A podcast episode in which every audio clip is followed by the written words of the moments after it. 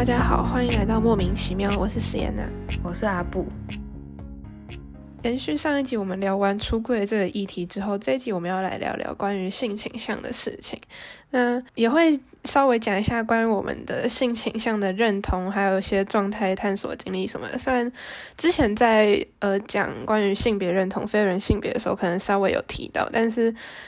算是就是性倾向是我们比较少讲到的部分，因为觉得不是很重要吧。对，就是之前一直没有特别拿出来聊一集的原因，就是。我们不是很在乎性倾向这件事，不过，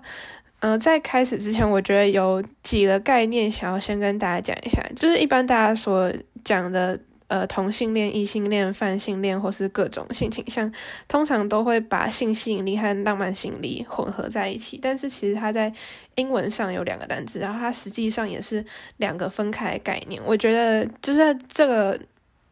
呃，性吸引力和浪漫吸引力分开这件事情是还蛮需要让大家知道的，因为他有时候大部分人可能会觉得他理所当然就是合在一起，但是有些人就是会，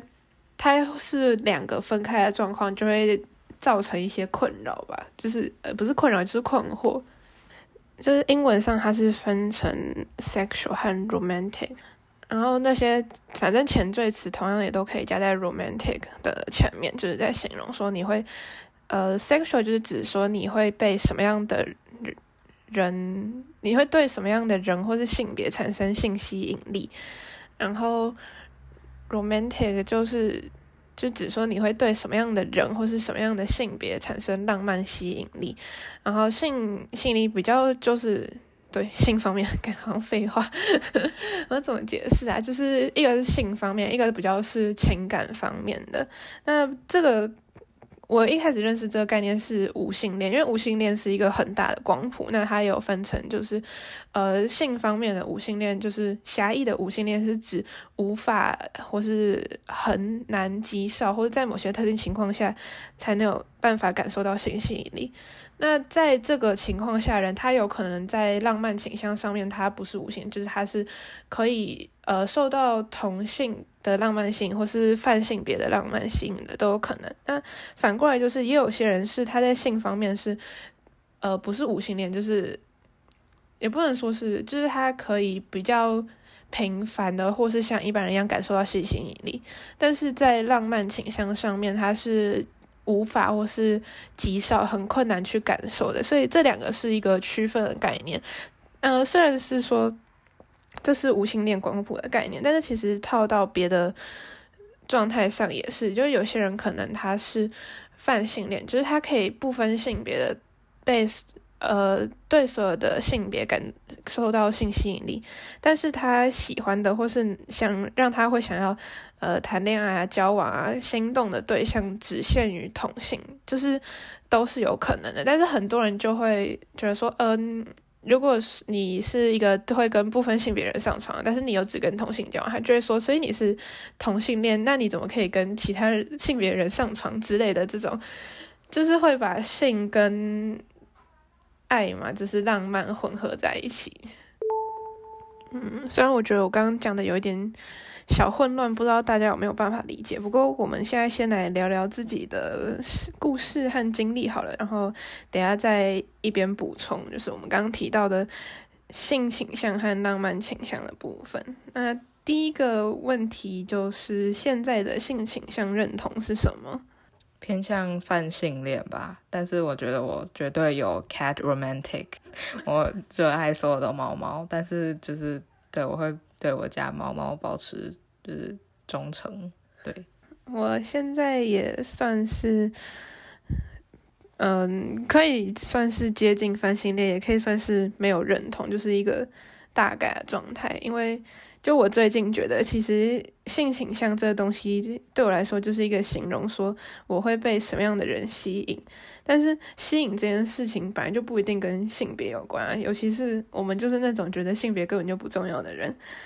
那所以如果要跟别人解释说我们的性倾向是怎么样的话，就等于说你要去从各种因素里面把性别单独拆出来讲，就会变得。很困难，就是你很难用一个名词去解释说你到底受到什么样的人性，尤其是你还要单独形容性别这件事情。所以我现在是觉得就没有认同吧，这样也还不错。那来讲一下我们自己探索性倾向的经历好了。我自己大概是在就是同婚公投的那个时候开始。怀疑为什么我一直会认为自己是异性恋者？就我得到唯一的答案，就是因为我从小被告知你应该要是一个异性恋者。然后后来我都慢慢发现，我好像其实对于呃同性别的或者跨性别者都是可以接受的。对，就就然后应该说，我就意识到好像性别这件事情对我来讲不是很重要。然后至于现在，就是非常努力积极的在追求我家猫猫，目前是一个单恋的状态，因为我没有得到他的积极同意。对我自己是，虽然就是在经历或是探索过程，你不会自己帮他分段，就是说，哎，好像某一个时间点就突然变成什么，是 变成什么这样子，但是我自己会，我觉得还是可以稍微。第一个分法是在找到非二元认同之前和之后，然后也可以说是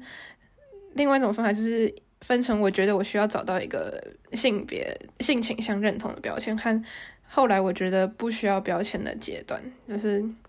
有一个很明确的分界。就是在呃找到性别认同之前，我觉得性倾向这件事情不太重要。我没有觉得我是异性，就是应该算是我一直都没有觉得我是异性恋，因为我们家的，就是我爸妈他们没有觉得说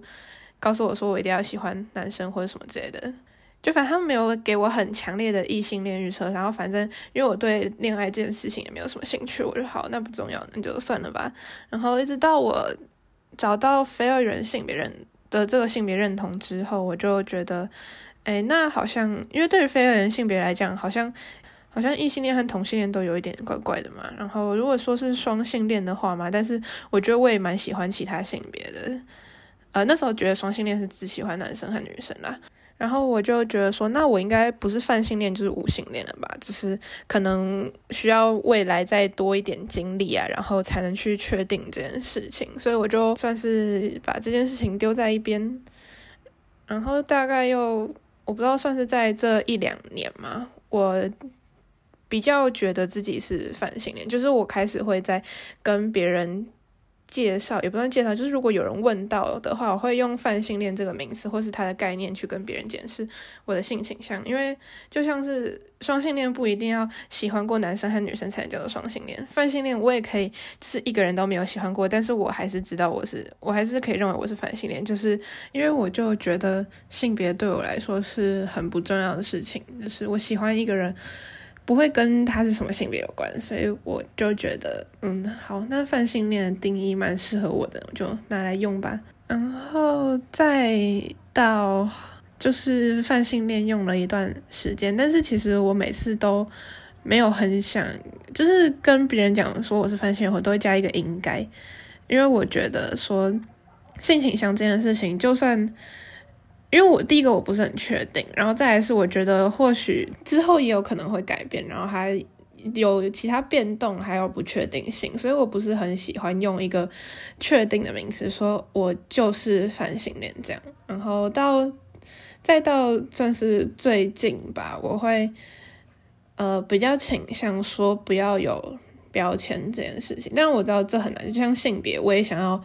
不要有标签，但是非常困难。但我觉得性倾向，呃，稍微可以做到原因，就是因为它是一个更个人的东西。就是性别有点代表了说别人要怎么跟你互动。虽然我觉得根据性别互动是一个很不必要的事情，但是别人就是会这么做。但是性倾向是，除非你在面对呃你的暧昧或是。跟你可能会发展情感关系的人之外，不太需要去处理这件事情，所以可以忽略它，或者说，呃，没有不知道，是不会在生活中造成太大的困扰吧。所以我现在也会倾向说不知道或是没有。呃，我觉得现在不知道跟以前是不太一样的。以前不知道是我不确定我喜欢什么，那我觉得可能未来会找到。现在是。我知道我喜欢什么，我只是不想要去知道说我到底是什么样的性别，呃，性倾向的认同标签，我觉得这东西不需要，然后以后也都不需要了，所以我不想要去知道。但是我是算是知道自己喜欢什么吧，对，就是性倾向标签这个东西，在我的人生一直都算是可有可无，就是非常感觉像是一个装饰性的东西。一开始是因为我不想谈恋爱，所以我就嗯觉得反正也不急着找，然后而且如果遇真的遇到喜欢的对象的话，就喜欢啊，也不需要什么性倾向，就就喜欢就好了。为什么一定要去找先找说我喜欢什么样的人，再去喜欢人？就是你就直接喜欢就好了。然后后来是我是真的觉得我就不需要这个这个东西，因为我知道标签对于一些人来说是寻找自己的过程，就是。感觉我需要有一个不太、在不太确定自己喜欢什么时候，我需要有一个标签的归属。比如说，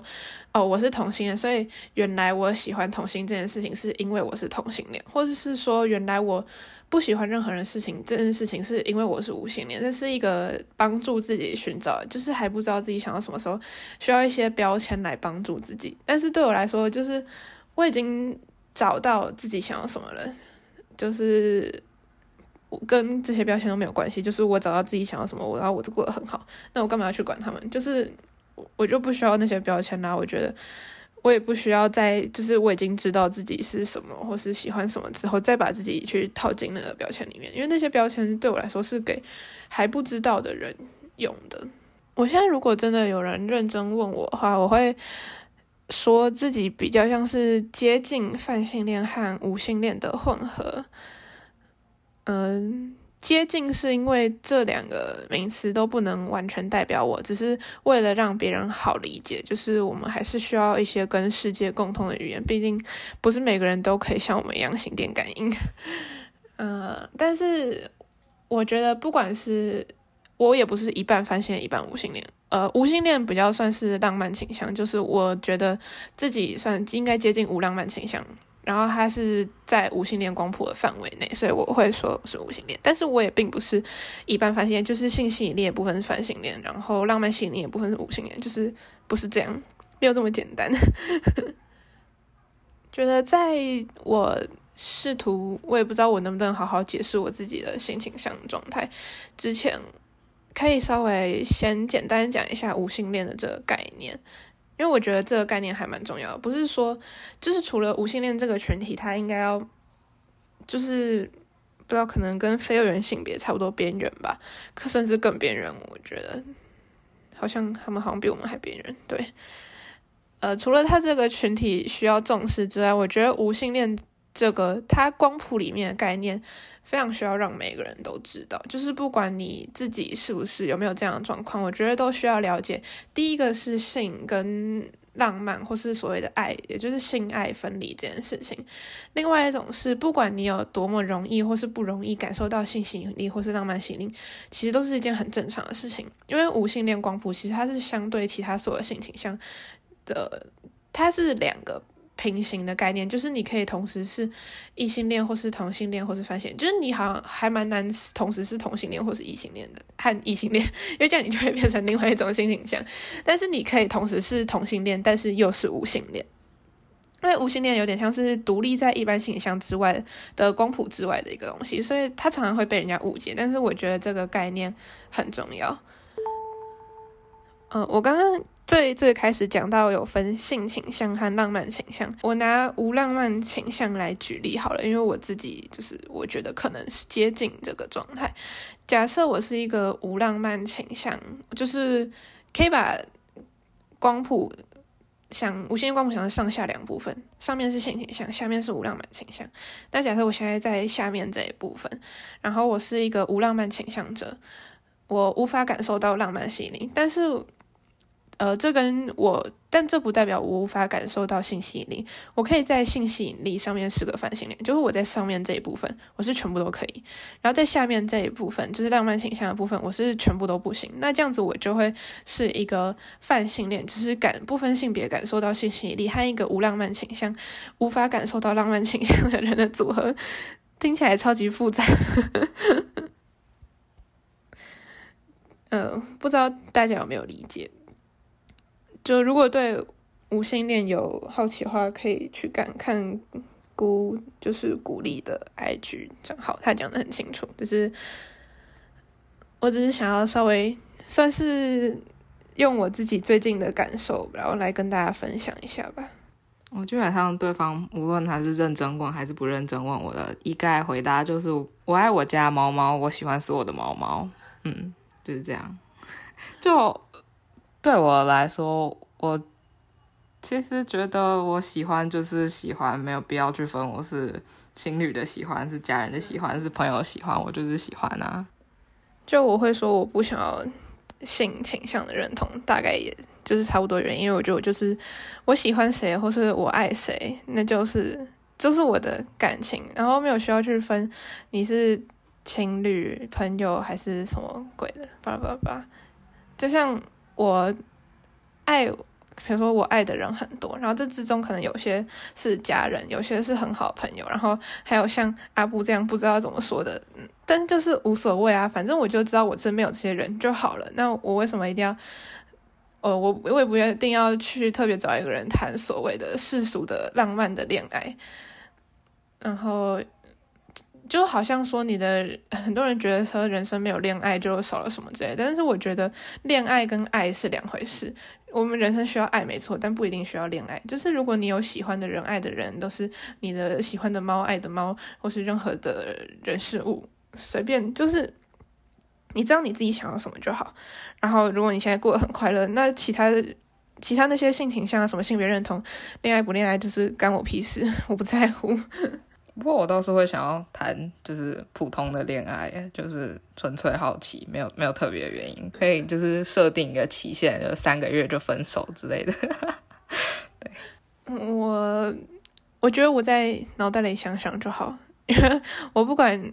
我不知道，我可能是一个很喜新厌旧的人，就是我不管遇到什么人，然后我开始想象我要跟他朝夕相处，或是可能不是至于朝夕相处，但是情侣不就很喜欢这种每天晚上传传讯息聊聊天嘛，然后一个礼拜见个一两次面，我就开始我就想说，如果我跟一个人这样相处一个月的话，我应该会疯掉，然后就开始讨厌他，所以我还是不要谈恋爱好了。对啊，我觉得就我也蛮蛮有可能这样，但是就想要感受一下吧，对。但如果是猫的话，就是就是可以二十四小时黏在一起，也不会腻。嗯，我我现在最大的愿望就是我可以一整天都盯着我家猫猫，虽然它会觉得我烦烦。